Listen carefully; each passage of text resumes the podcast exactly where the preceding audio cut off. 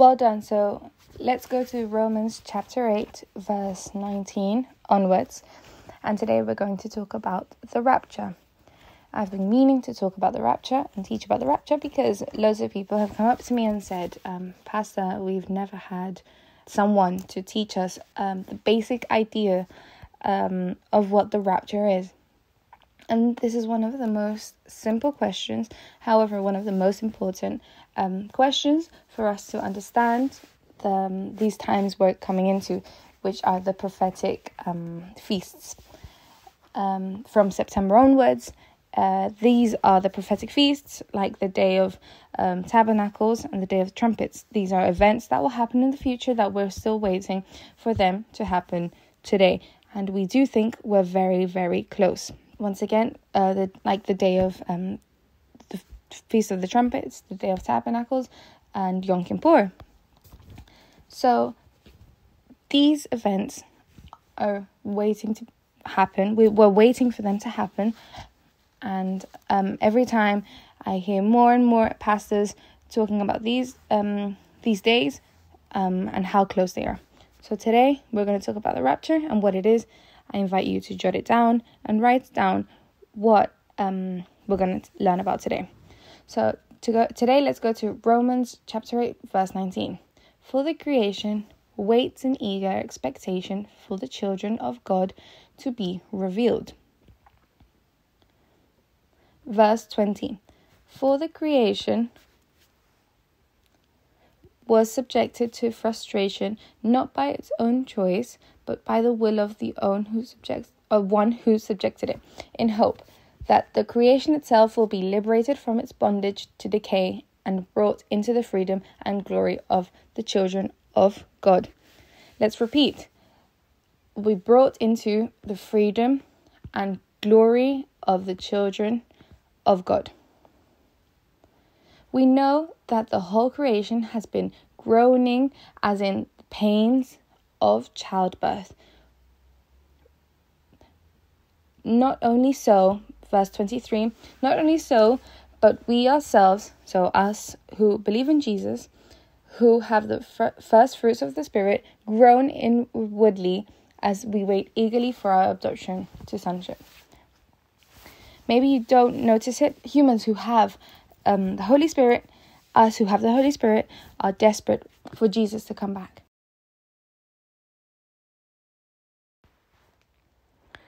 And why is this? Because we're anguished by sin and we're anguished by physical weaknesses and everything we see around us. Yesterday, I was in some place in Spain and suddenly I was back to back with somebody in a public space. And they made us all stand up and move because possibly we would contaminate each other if we were back to back. The level of control was immense, and we arrived to the airport and we were able to see more than 10 agents um, controlling and trying to control the whole situation. We went through, um, we can see that in every single part of the world, there is a desire and there is a spirit of control in an in a very strict manner that everybody and people are becoming suffocated and we've been able to experience this when we've just come out of 100 150 days of um, lockdown or quarantine. It's very serious what is happening um, in the world. So the world and the the believers us believers wait and ask the lord when is it when you when is it that you're coming and what is happening? Because the death rate right now is 0.6% in the whole world through the pandemic, only 0.6%. We were talking about this in a few um, uh, services um, in the past that the abortion death rate is millions and millions and millions more than the current pandemic coronavirus um, death rate. And it isn't worrying the whole world. The only only the 0.6% of the population is is worrying the world, but not these millions and millions and millions of children. So, verse 23 Not only so, but we ourselves who have the first fruits of the Spirit groan inwardly as we wait eagerly for our adoption. your body and my body suffers. Every time we go through a situation, um, your body calls out for these needs because why why because we weren't made to go through suffering or sin. We weren't designed for these things. However with the tenacity of us humans we um we accustomed to all these things. So we desire we groan inwardly as we wait eagerly for our adoption to sonship the redemption of our bodies.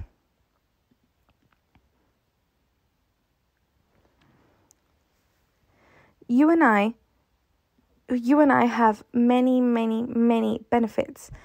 And we will come to a point where God will give us everything that we that we need. Now you have um you have peace and you have um, the capacity to to fix things around you. And you are now a new creature a new creation. But right now we're not in the correct time for all of these other things to happen but when this does happen um, god will give us or we will be able to um, experience all these other benefits and all these things that we have been given mm, including the new bodies that we were promised. So, what is the rapture? The rapture not, is nothing more, nothing less than the event that in which God God reunites with the believers. The rapture is when when we we both will reunite with him, when we will all reunite with him. It's when the church the church transforms and when we find ourselves with our savior it's the it's the moment where we should almost wait for uh, a, a desire. If you have a relationship with god this is the moment you've been waiting for. This is the, one of the most important times that you should be waiting for. And the rapture, uh, we the rapture we talk, uh, we can find it in Thessalonians, one First Thessalonians four, verse thirteen. So, the rapture is the time in which the church will find or reunite with God, and loads of us, loads of um, loads of us hear that the most important time is the church um, uh, coming or um, your baptism, but the most important time is when we reunite, reunite with our Savior. That's why the rapture is relevant for us. So, what does First Thessalonians chapter 4, verse 13 say? But we do not want you to be uniformed, brothers, about those who are asleep, that you may not grieve as others do who have no hope. People that die with with without Christ have no hope. That's why you and I ask ourselves, or people ask, where do people go when they die? Because those people have great fears about dying. So, what happens when I die today? And I want you to ask yourself.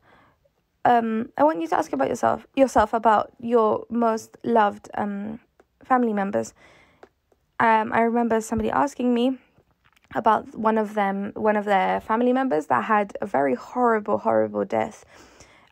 And that person was asking me if the person that died was in heaven or in hell. And of course, uh, God's word says that whoever has Christ has et- eternal life. Whoever doesn't doesn't have Christ doesn't have eternal life. Meaning meaning this person was worried and had no hope. That's why death death for us is a horrible horrible um, moment. But for us the believers um, the believers of um of God is it that time isn't a torment, but it's a time where we'll be able to reunite with him. So verse 14 For since we believe that Jesus died and rose again, even so through Jesus God will bring with him those who have fallen asleep. what God says about our death is that we will we will be we will resurrect again and we will reunite with our savior.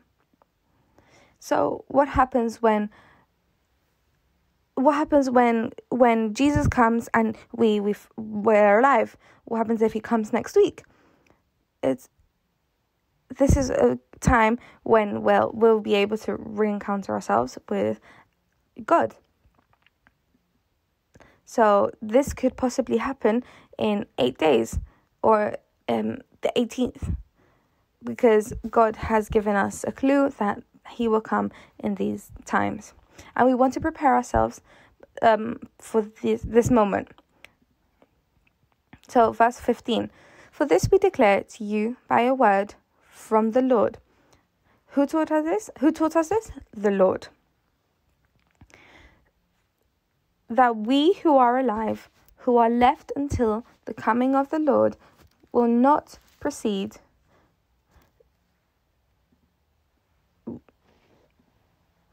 verse 16 For the Lord himself will descend from heaven with a cry of command, with the voice of an archangel, and with the sound of the trumpet of God, and the dead in Christ will be first. Verse 17 Then we who are alive, who are left, will be caught up together with them in the clouds to meet the Lord in the air. And so we will always be with the Lord. Therefore, encourage one another with these words. Paul had um, had taught this church that um, that these these words and and he had taught them that we uh, God is going to lift us up and he's going to um, give us this encounter in the in the clouds God's word says that some um, some will be sitting down and some will will go up and some will be driving and some will and God will take them. Those believers, it can, those believers that can imagine the church, um, we can see that us sitting down here, um, we would have empty chairs, um, because God will have taken us with Him and the whole world would be thinking what is happening in the world? Or what is happening right now? Because they would be so confused because they wouldn't understand. But the lord says that this is called the rapture. And it will happen in a certain moment so that we can come together with him. So the rapture is the moment where we will come together with god I want you to think about this for a while. Think about the rapture. Think about the moment that you re-encounter yourself with him. What will happen? Think about that moment where the church will will be taken away and some people will stay or some people go. That's the rapture. That's one of the most important moments for the church. Let's talk about let's talk about this uh, some things about this rapture. What is the purpose of this rapture. The, the purpose of the rapture are two. There are two purposes. The first one we can find in 1st of John chapter 3 verse 2. And it's to take the church to join with their savior. That's why in the rapture there will be two things. Two things will happen. The wedding supper of the lamb will will begin and the enthronement of the King Jesus Christ will be coronated as as king in the whole world throughout the whole world. So everybody everybody that is is going through the pandemic um, is waiting for someone to take lead. But when when as we get older, we we're able to see that um, many things around us are very very bad or wrongly placed but and we're waiting for someone to come and free us from these things. And we can see that all our moral um, moral understandings are are getting worse. And we're waiting for someone to to place everything into order so that so that Jesus Christ may come and take control. And that is the hope we have. Maybe you have um, gotten used to live your life very day to day in a way that you believe that no, if I have life, if I have my life, if I have money and I'm a family, I don't need God, and I just need to live for those things. So I want to tell you that that that your faith is in vain because God will resurrect those that live with Him because in those in that moment they will be raptured. That is the end of your faith. If you're waiting for someone or God to just give you and supply what you, you need in your day to day, then your faith is vain. So, the first purpose of the rapture is to take out or to take that his church to reencounter themselves with the Savior. And we cannot even imagine how one first of John 3 2 says, Dear friends, now we are children of God. When? Now. But when? Now. And what will what we will be has not yet been made known. But we know that what that we know that when Christ appears, we shall be like him, for we shall see him as he is.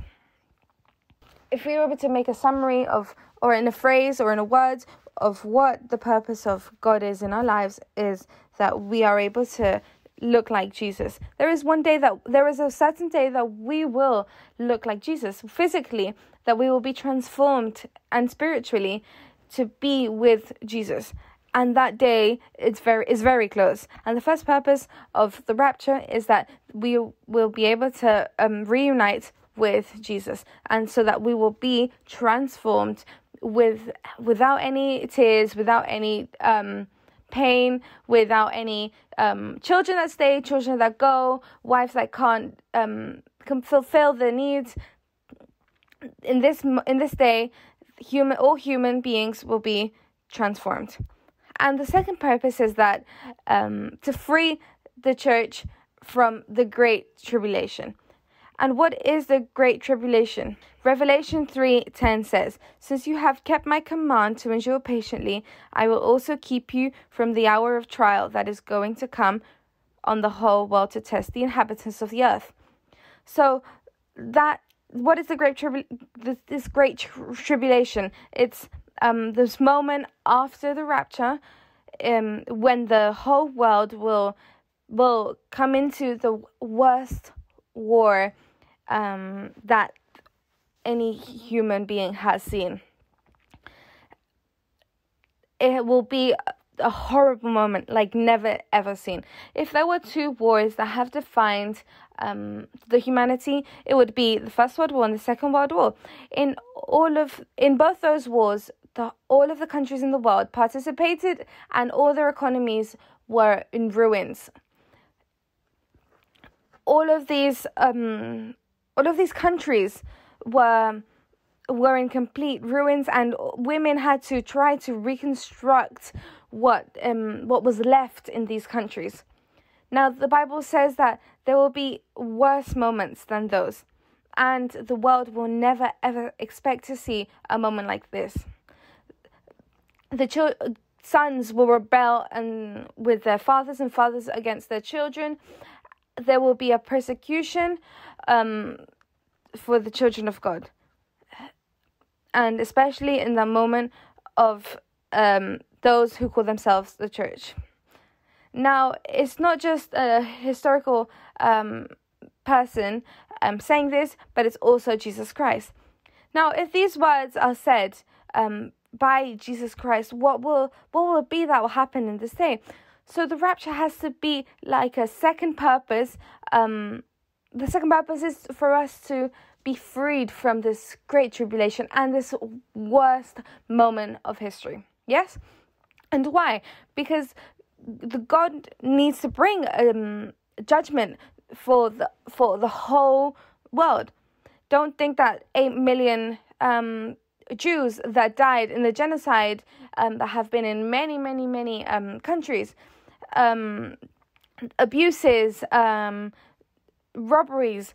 Well, these rob- these all these things that have happened um, will be judged because everything that we do here on earth is a scandal in heaven. You can turn on your laptop at night and nobody will see um, what you're watching. You will to you will be able to lie and nobody will know. But just remember, what is what you do in secret here on earth is a scandal in heaven. That's why all of the all of us human beings have to pay for everything we've done. And god has given us an opportunity called salvation. Salvation of what? Salvation of that he will come with his last judgment and we will have to present ourselves to god and we will be given us he will give us we will be given to the Ten Commandments, and we will be able to see if we were guilty or innocent, and we will be able to see that we are guilty. That's why He's been able to He's been able to make this covenant, so that we will we will all be we will all repent and we will all have salvation. This day is also called called.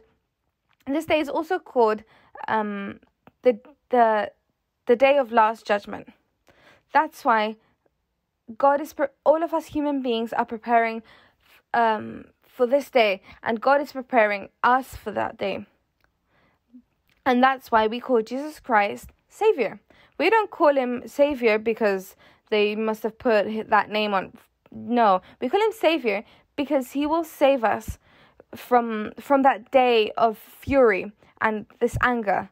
First, he has to save his church, and he will take him out, he will take them out of this context. So, great. So, however, in First Thessalonians chapter five, verse nine, it says, "For God did not appoint us, didn't he, repeat? He did not appoint us to suffer wrath." What does this want to say? That we we weren't um, selected or destined for us to be um, for us to be for us to be punished. It's not that he will free us from my punishment. Um, it's not that he will free us from the punishment, the punishment that I deserve from what I've done wrong, but he will just free us from the punishment. Punishment. What punishment? The punishment that um, the punishment that the whole world, the all human beings, the human race have um, will endure. Amen. So, so First Thessalonians five nine says, "But to receive salvation through our Lord Jesus Christ." So, the rapture is important for the church because some people have never heard or they don't know what the rapture is. And we will we will see why you have never we will you have never heard of it or why this thing this what we're talking about is something new. We'll, we'll see why this is and what this is and why. So is the rapture important for for today? Yes it's very important. I want you to think about this God has an agenda, God has a calendar, and in this calendar, He has seven important events. The first important event is Passover, which we see in April. The second event is the um, the feast of um, the breads without yeast, the um, first fruits, and um, Pentecost. These first four events are called historical events. So, all of these events have already happened. So, three more events, or three more, um, yeah, events. Um, so, we're waiting for three more events to happen. The fifth one is this one that we're talking about the rapture, the fifth event. And this event is so important and so relevant for the church because it's about to happen. We're in that phase. Have you ever seen um some have you ever seen the the construction of a building? It goes through phases. Well, the coming of God um comes through phases. In in in Daniel uh, chapter 2 um verse 44 it says that God the God of the um, the heavens will see um um, the Egyptians have passed, the civil uh, Egyptian civilization, the Greek civilization, um, the Roman Empire has come through, and you go back to Rome, and it's one of the it's one of the most poorest cities in the world. And there are many more empires that are about to come down, like the United States or other governments that have rose, risen up and they have all come back down. So therefore, it's very relevant. Relevant. This the so the fifth event is this one, the rapture. That's why it's relevant for us. Let's go to Matthew chapter 24, 21. This is the climax of us believers. It's the highest point. There is no other more special day than the day of the rapture. Why? Because then this day we will see our Lord Jesus Christ face to face. So it says, verse 21 For then there there will be great distress unequaled from the beginning of the world of the world until now, and never to be equaled again. But second of Thessalonians verse um, chapter 2 verse 7 says that the Holy Spirit um, will be taken away from the earth.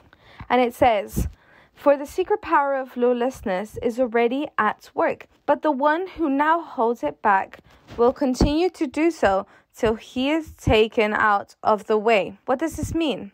This means that there is a moment where the Holy Spirit will be taken out. It will be taken out of um, earth. The, the Holy Spirit won't um, help maintain um, sin. The Holy Spirit, and in this moment, is working um, in a great way. You will think, and maybe you have um, stopped yourself from thinking, why isn't, why aren't humans um, even more bad? why is um when I was young or why why what is it that stops us from being our worst and it's that the holy spirit is working to de- detain um all of the um, all of the evil in the world. It's our conscious um in our in our in our head um which is the holy spirit that says that says don't do this or don't do this evil and that consciousness or that um that little voice in your head called holy spirit will be taken away.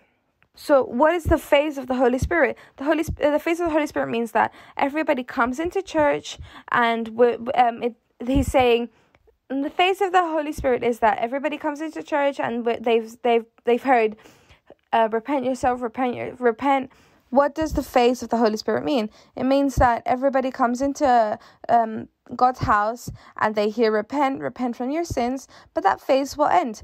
And when that phase ends, then the church will be taken away and the world will um, enter into the revolution of um, the Great Tribulation. So it's very, very, very relevant for us all and it's very relevant for um, for us and when we know what is happening in the, um, in the whole world. All governments are ambiguous into what they're they, they're talking about.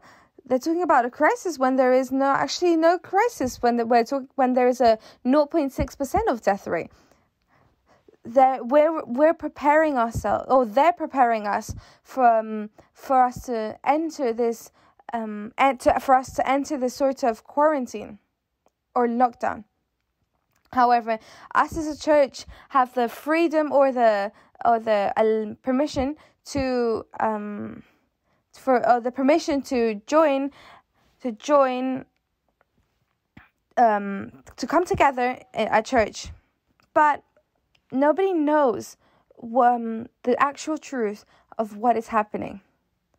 And all of us, all of this teaches us that um, this is the new order.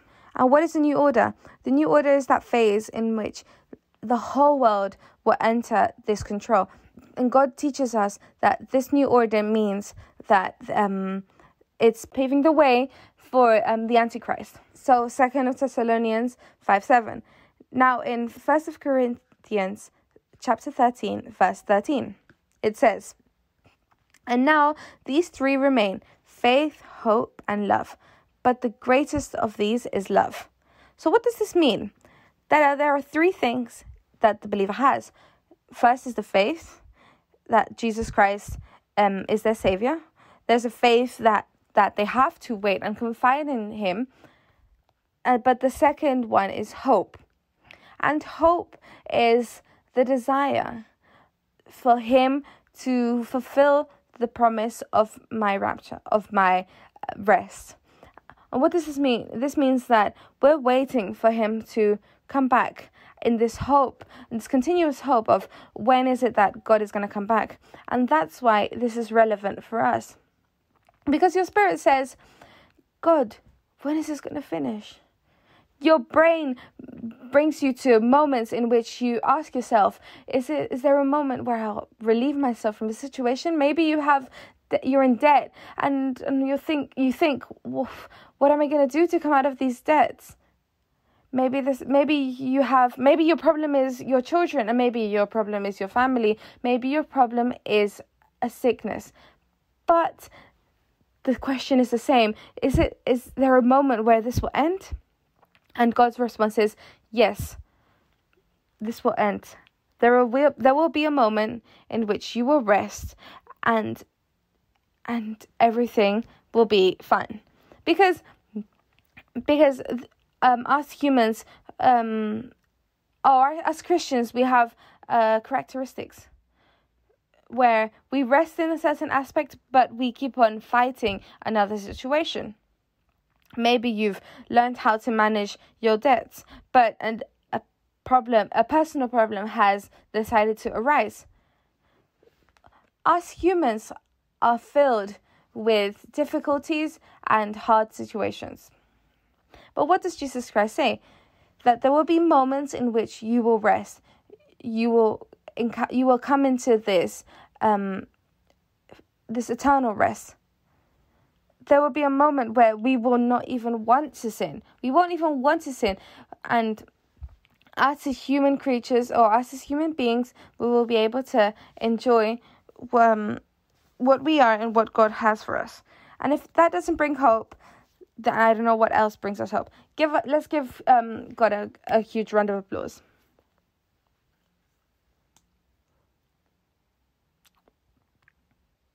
That's why the rapture is very important for us because it's the day of our rest. I I desire to to uh, to come into to to I wait for this day and I really want this day to come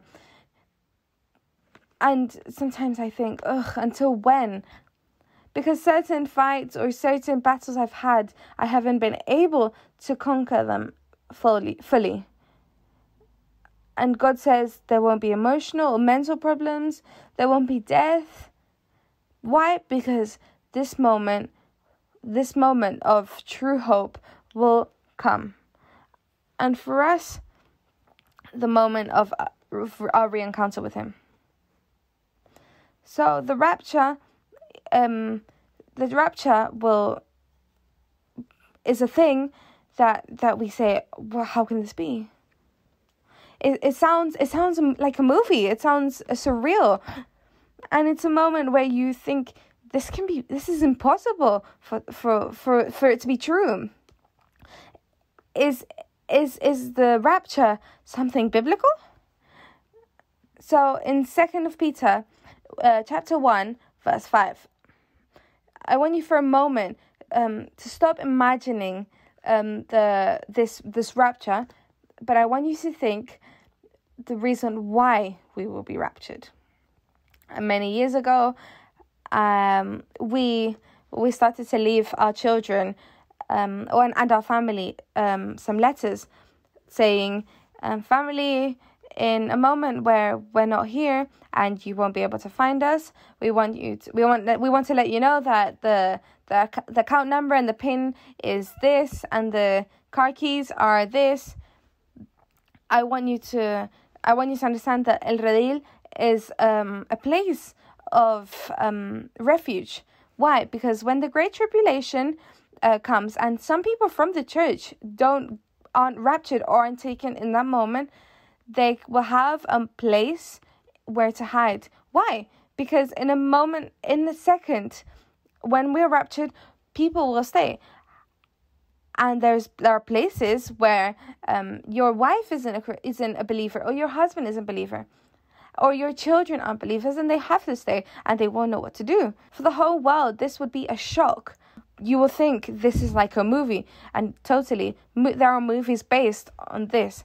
This isn't based on movies. The movies are created and based on this biblical truth. So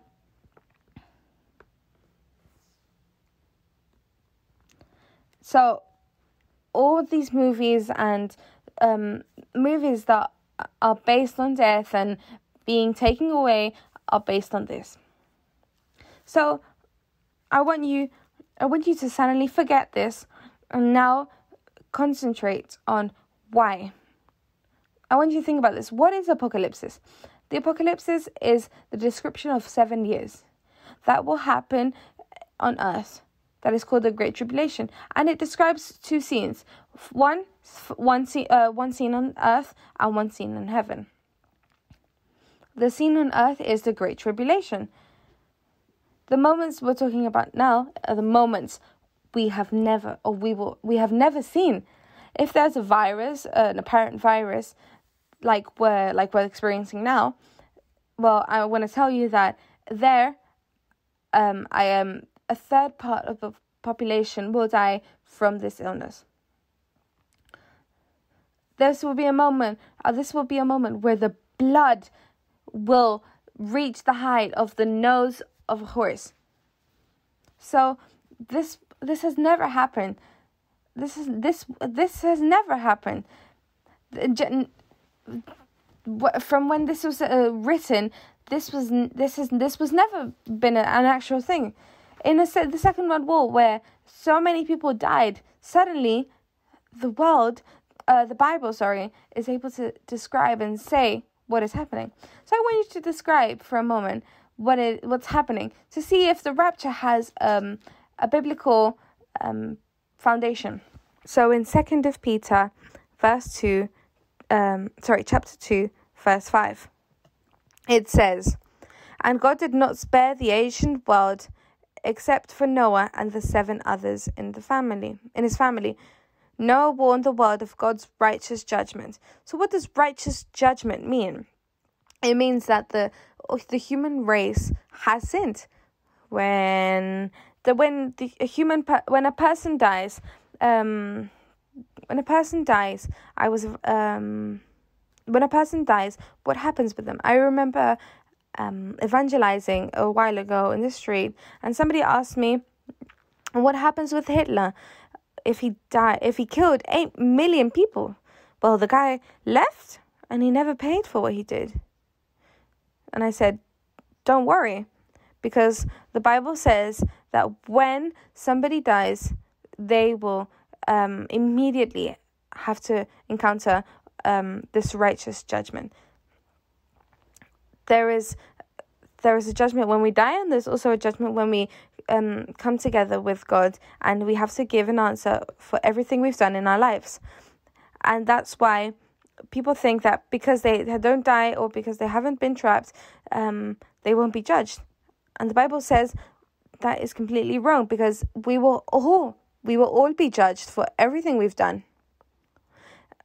But the Bible says instead of our punishment, God received that um, that punishment, that death, and that is the beauty of having Jesus Christ as our Savior. So let's see what happened with Noah when God God wanted to give um, this righteous judgment to, to Noah. And that's when he said he didn't forgive anyone. Verse 5 says, Noah warned the world of God's righteous judgment, judgment, so God protect, protected Noah when he destroyed the world of ungodly people with a vast flood. Who did he protect? Noah and his family. So the rapture has God. Uh, the rapture has a biblical foundation. Let's see what happened with Lot. So with Lot, Lot, God condemned the cities of Sodom and Gomorrah and turned them into heaps of ashes. He made an example of what will happen to ungodly people. It reduced it to ashes and it put it puts Sodom and Gomorrah as um as an example for us to see. In a part, in this, um, God is trying to insist us on coming close to Him, but us human beings don't want anything until we see Jesus and we come with Jesus. Let's see what happened with this with these people. Verse 7 But God also rescued Lot. Who did he rescue? Lot. Out of Sodom. The church is a type of Lot. Us, we are a type of Lot because God rescued Lot. God rescued Lot in the middle of Sodom and Gomorrah um, if you remember in Genesis, Abraham um, asked God, um, before you um, before you destroy Sodom and Gomorrah, um, I want you to um, have mercy on them. But there was only Lot. So God rescued Lot and he brought him out of Sodom and Gomorrah. Because he was a righteous man who was sick of the shameful immorality of the wicked people around him. And what happens with us? We're righteous. And I'm not talking about what we've done, but I'm talking about what Jesus Christ has done in your life. We are righteous in front of God. And we are we are tired of the problems that are outside we're tired of immorality and we're tired of sin. One of the statistics, one of the statistics, statistics that there is of sin is that we're tired of of this um of pedophilia and we're tired of of this Im- sexual immorality. Until when are we going to see all of these things? Uh, until when until when are the youth um, going to be bombarded with pornography? And now it's not just and now it's not just um, youth um, and youngsters um, of 13 or 14 year olds that um, that are filled with pornography. But now now young children from 12 years old are starting to to to uh, receive this pornography. And we ask ourselves until when? Last the last a uh, few days ago i received an email that said um, fathers please do not teach your kids do not teach your kids to fathers do not teach your kids to dress with tight clothes as um older older girls to not inspire pedophiles. Until when will we have to say I need to I need to stop doing this so that um, this so another person won't abuse or um my child.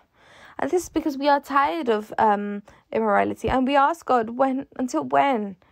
One of the um, key th- ideas is uh, is of one of the key ideas that show you that you are a believer is that you have you have these ideas and you think like this.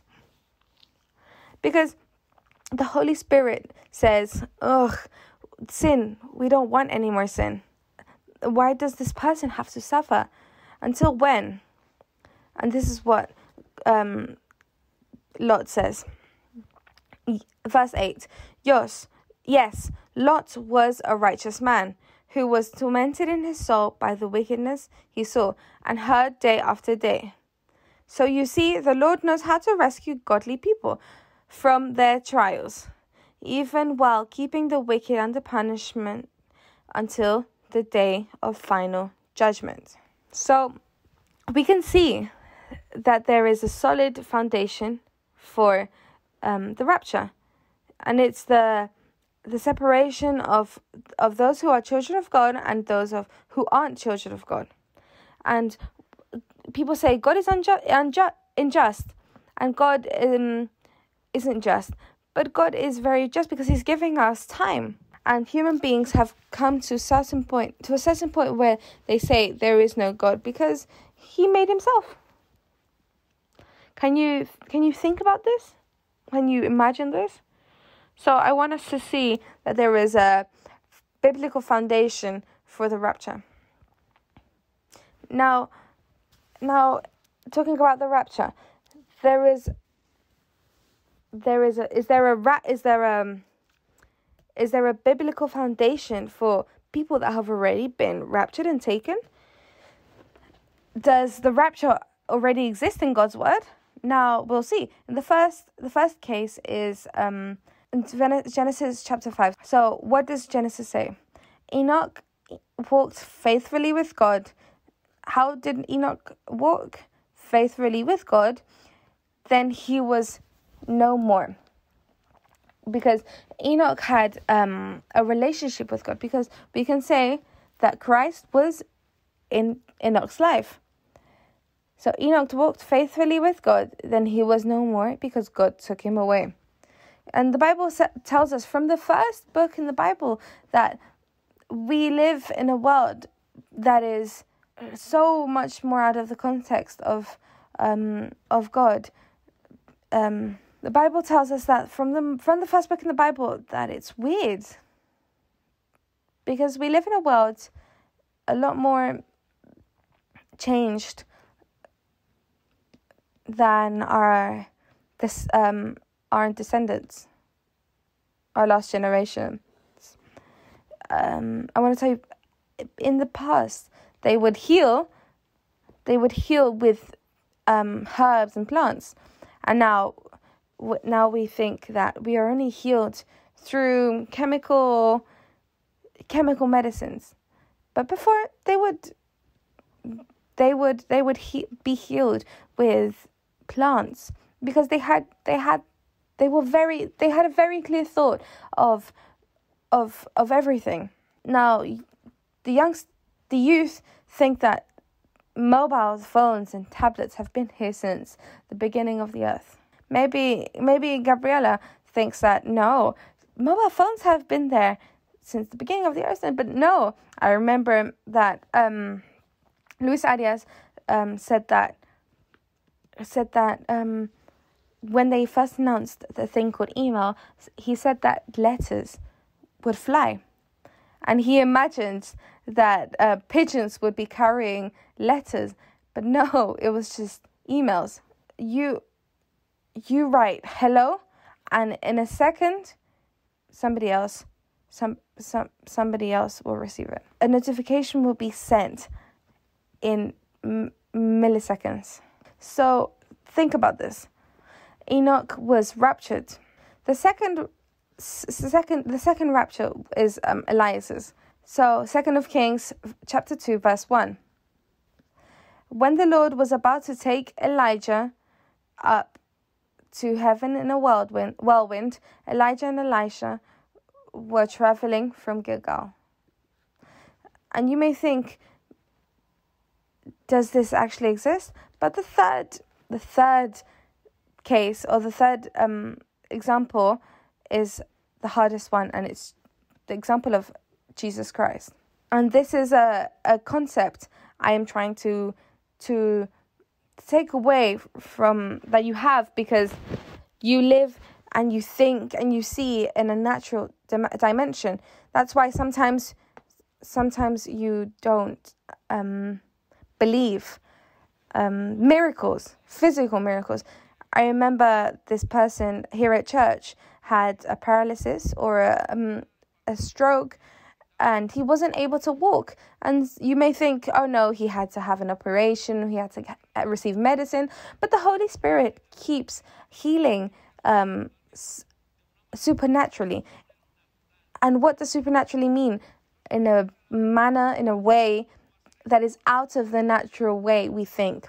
But is is there a way that you that is there a way that with your five your five um with your five senses you're able to perceive love. Are you able to are you able to hear love? Are you able to smell love?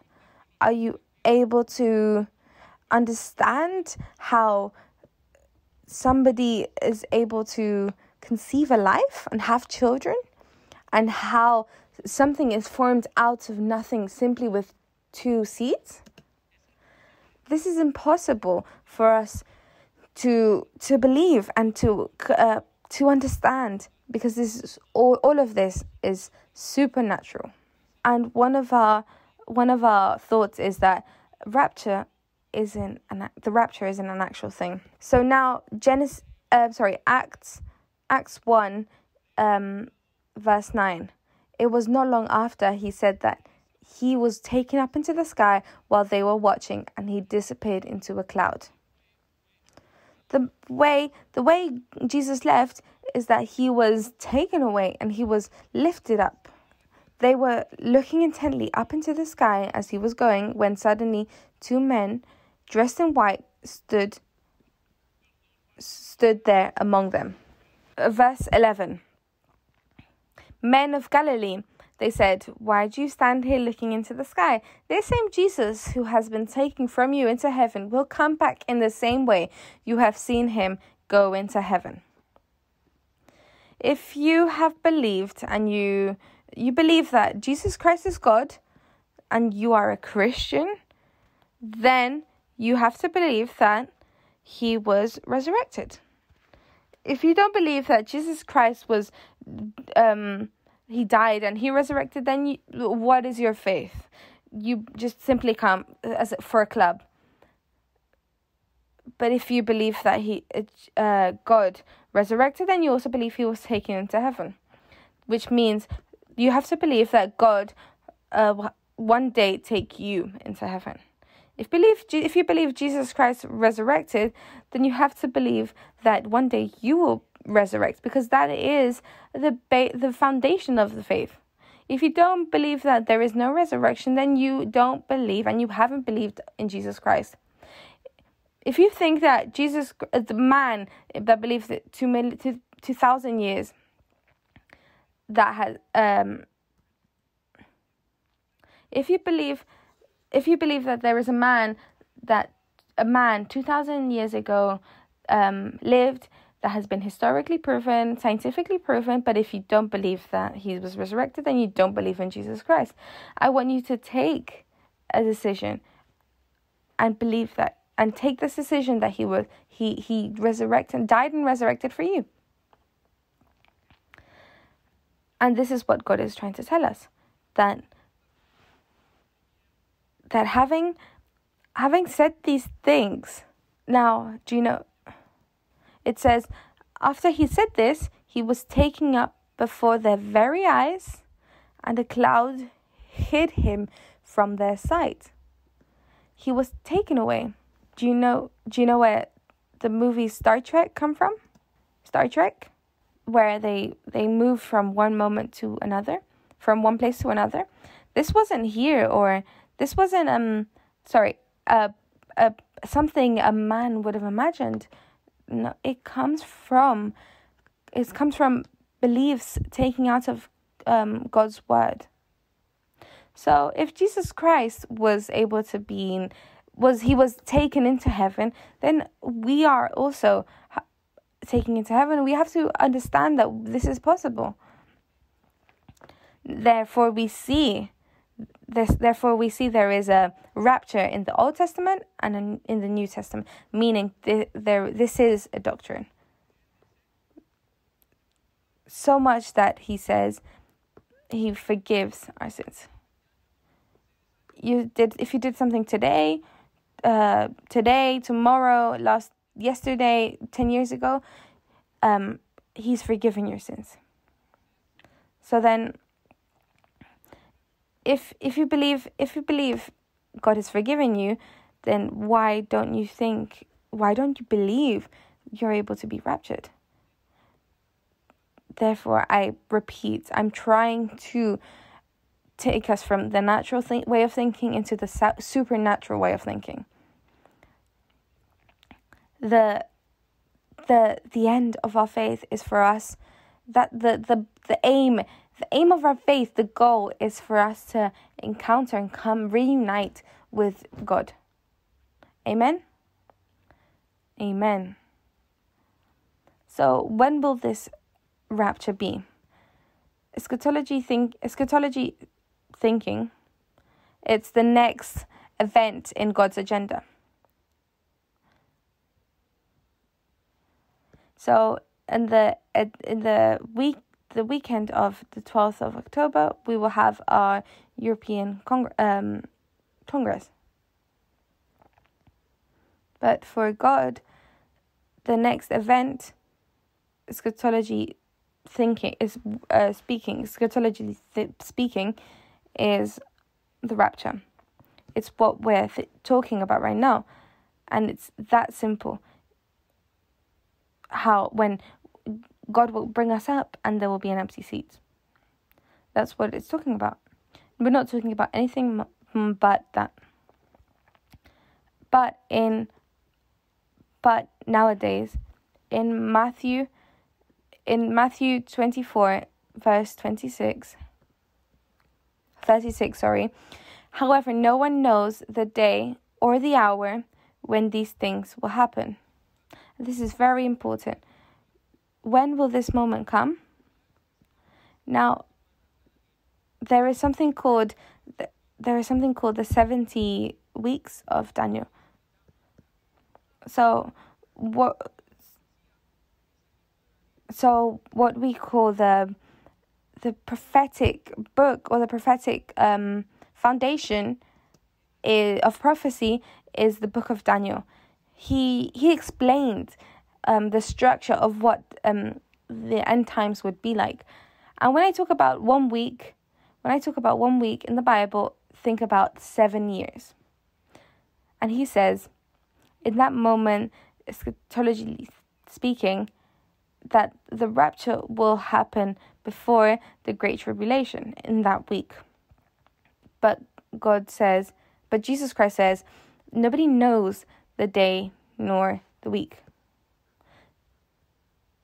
This is um, a Jewish um, saying that refers to the day of the trumpets. And the day of the trumpets has has a characteristic. God's feasts are based on the moon and the moon's phases.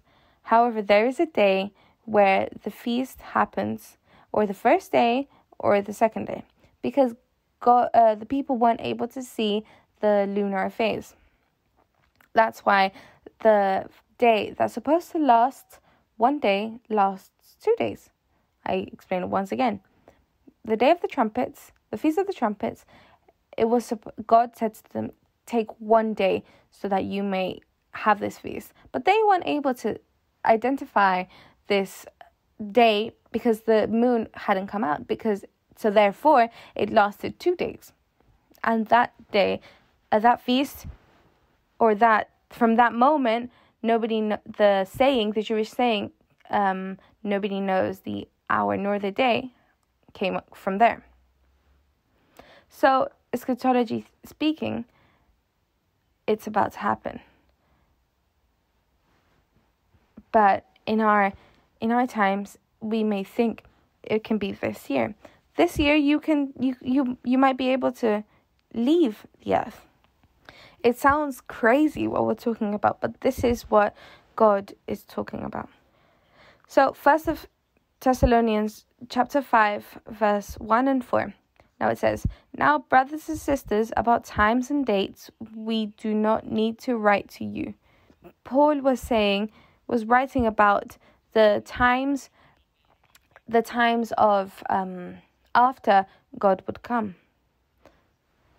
And he was telling this church that they didn't have a necessity. Uh, verse 4 but you, brothers and, brothers and sisters, are not in darkness, so that this day should surprise you, like like if like surprise you like a thief. God wasn't going to leave the church without telling them when this was going to happen. And if we're correct and we're in the exact moment that we are, the rapture will happen in a day of September or, a day in the of the septa of the sep, uh, seventh month in God's calendar, which is September, October. This year it will be the 18th and the 19th. That's why we will observe it and we will come into church and we will be fasting and we will be um, preparing ourselves for this day. That's why we talk about this. This is the most prophetic event there is. But then the great tribulation will come, and then God will come and put order into all of the aspects on the earth. Don't don't think that God created us for us to uh, live uh, with hospitals and uh, jails. You think that God created psychology and psychiatrists um, as part of um, our day to day life? No. That that just it's it's it's unthinkable that God would have done that. So what kind of God is that? Amen. So let's keep on fighting because I know I am breaking a a stronghold.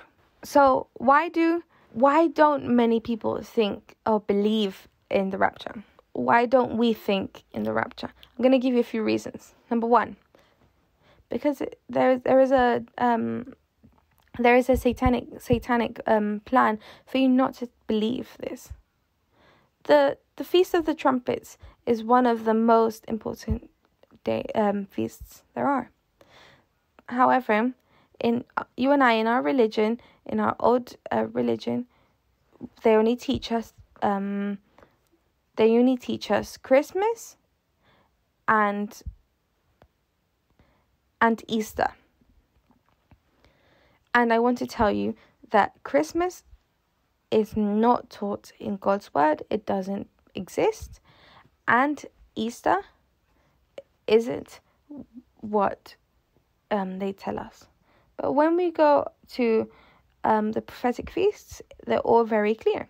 What does this mean? That someone is taking away these prophetic feasts exactly the reason because they're important because they're important and for some reason they want to um, they want to stop us from understanding and believing what the most important things events to come are um, the second uh, reason is that um, is the lack of um, is the disbelief they don't believe that this this rapture will happen and I know me and you um, fight with this.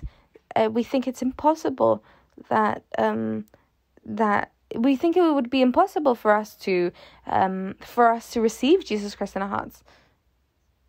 But it's it's it's silly because God has broken all of the all of our logics, and when we when we when we were able to see that change that Jesus Christ was able to bring into our lives, we were able to say, say yes, you, you exist. So there are people, so there are some people or some believers that don't believe in this rapture. But the third reason is the ignorance and lack of understanding of God's word. There are some churches that don't, they don't talk about this. If you go to your your country and and you say, "No, nobody has ever taught me this. Why has this been hidden away from me from me some for so long?" But it's just pure ignorance. How how come I haven't understood this if it's been in in in the Bible for so long?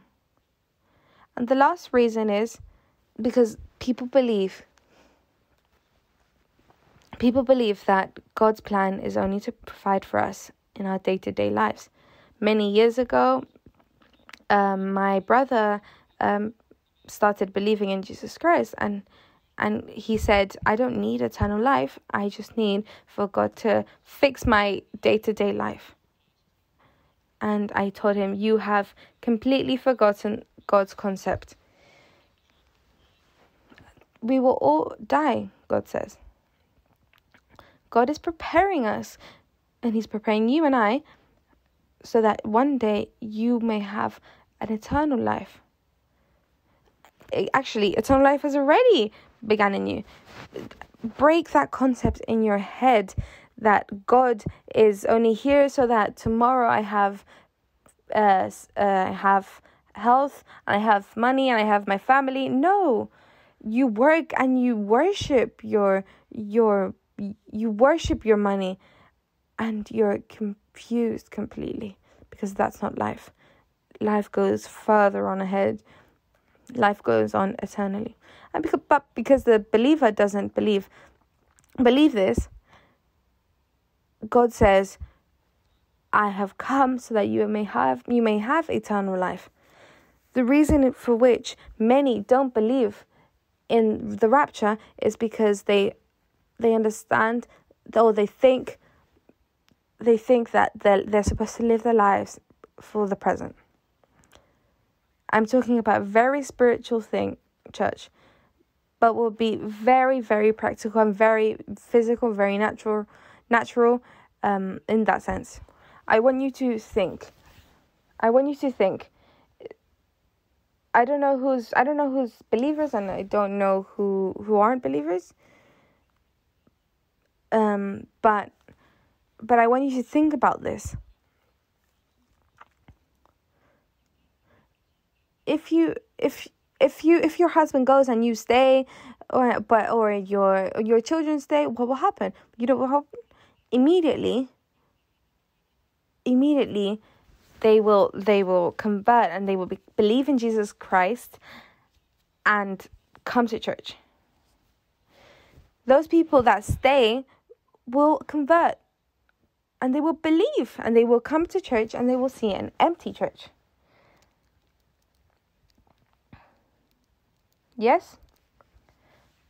Therefore, that day that, that the day that they come, they will say, Wow, what happened? I prepared my children for this. And I told them, guys, the car keys are right there. And the house keys. Therefore, quickly, how will the rapture be? Or, yeah, the reasons I already told you. Now I want to tell you. I've heard other people saying that the rapture, that that they will stay in the rap in the rapture because God will punish them. But I've already told you that all of you are children, for you all are children of the light and of the day. We do not belong to the darkness, for God decided to save us through our Lord Jesus Christ, not to pour us, not to pour out his anger on us. He died for us so that we can live with him forever, whether we are dead or alive at the time of his return. There are some people that say no, the church the church will go through the great tribulation. But God doesn't want you to go through the great tribulation. How will he want his children to go through the worst war there are there have been? Never. Amen. So what does what does uh, what benefits does it bring where to observe the the rapture? Well, God will give us um, a crown of justice you will have um you will be strong and you will be w- wanting to be transformed and cleaned by God. The churches and people that um live um in faith for God's return are are have become stronger and they come become stronger together. So the church that knows that they they don't have much time left they talk and and preach all about this and first of john 3 3 says and all who believe this will keep themselves pure just as christ is pure i know today we're talking about uh, um, an idea that is very much um, very much spiritual but i want to teach it because you need to be prepared. You need to be prepared. Please stand up for a moment. Let's take some air. Holy Spirit, thank you. Thank you for this time. Thank you for these teachings. Prepare us in the name of Jesus Christ to know more about you. Lift up your hands and take some air. We're in a very spiritual um, idea. Let's rest. Take a take a seat, please.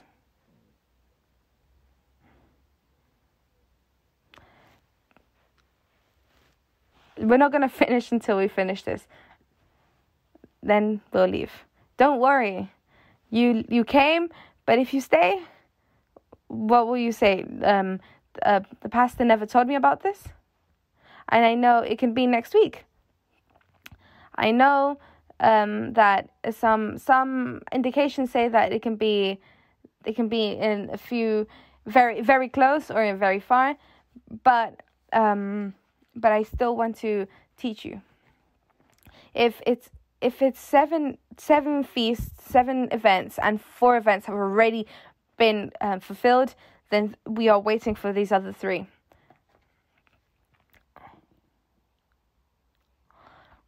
So, what makes us think that these other three events won't happen? And if God hasn't broken any um, promises He's made you, then He won't. He won't break, and He won't. He will obvi- obviously fulfill His um, promises He's made. These promises. How will the rapture be? So, number one, a trumpet will sound. First of Thess- Thessalonians, uh, chapter four, verse sixteen. For the Lord himself will come down from heaven with a loud command, with the voice of an archangel, of the archangel, and with a trumpet call of God. There are two possibilities. The trumpet will sound. Like something something like a trumpet sound or the trumpet can be a warning. So so i want you to think about this. What will that warning be? Right now we've just come out of a lockdown or a confinement. For the first time in the, in history all of the economies in the world everybody has come still that is a great warning. So it can be a warning. It doesn't mean that today that everyone will hear that um, that warning. The second thing is that we're talking about how will the rapture be. The dead will the dead will uh, resurrect.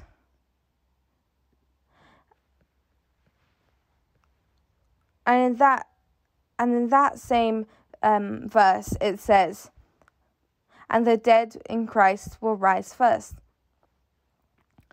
The Bible says that more than 500 people rose up when Jesus Christ came.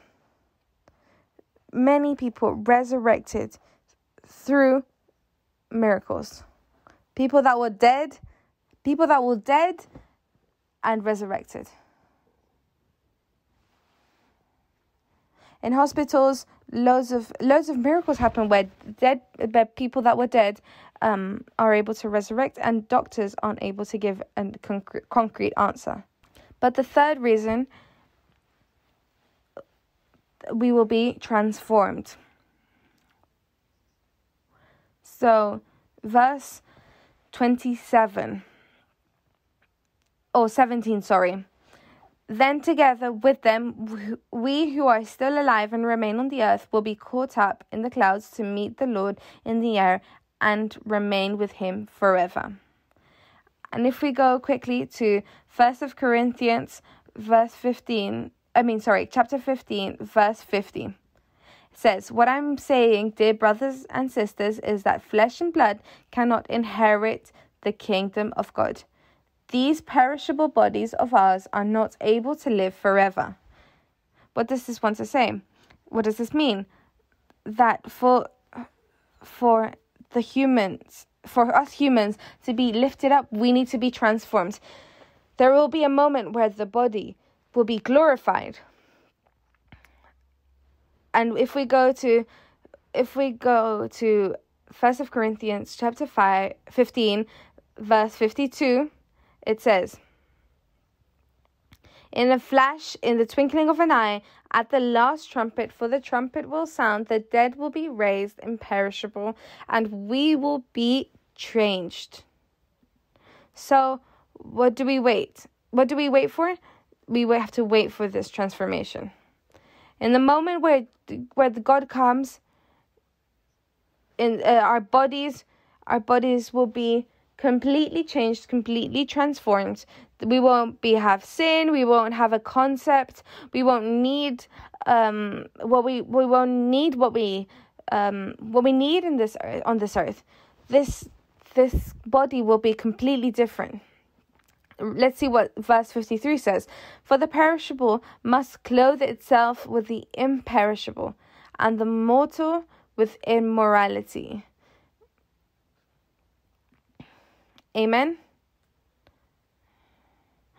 Let's repeat. God God will change our bodies into heavenly bodies that will never die. I want you to please stand up.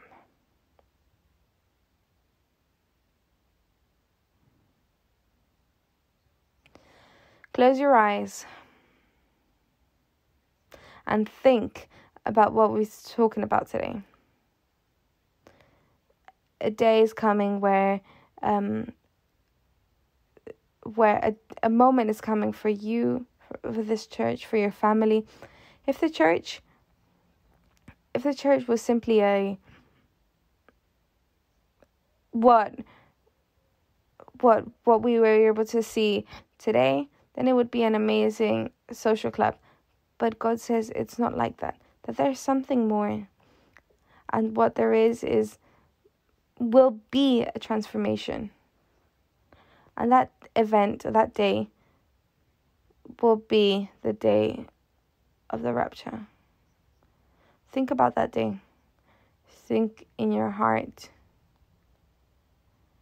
Are you ready to be raptured? To be taken? It's is it true that you have Jesus Christ in your heart? Or will you stay?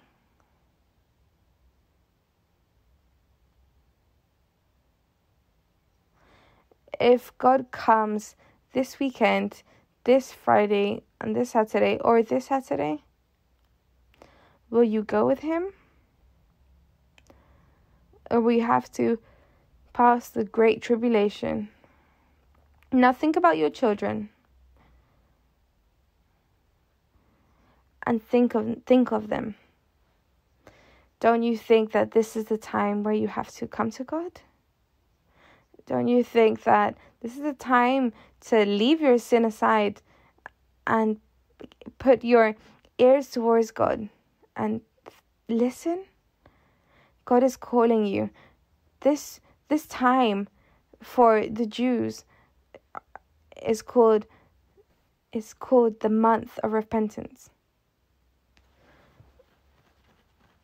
It's called the month of the awakening. Leave your idolatry, repent and change and point yourself to God. You, young person that hasn't listened to God's word, I tell you right now, repent. Don't stay. We don't want you to stay. We don't want you to go through this suffering of this great tribulation. And being raptured and not being able to see your family. Or maybe it won't be that you'll end up in hell. Holy Spirit, I want you to take this this time of fasting and bring a month of repentance. And please make our hearts to turn to you one more time. We ask you in the name of Jesus Christ. Amen.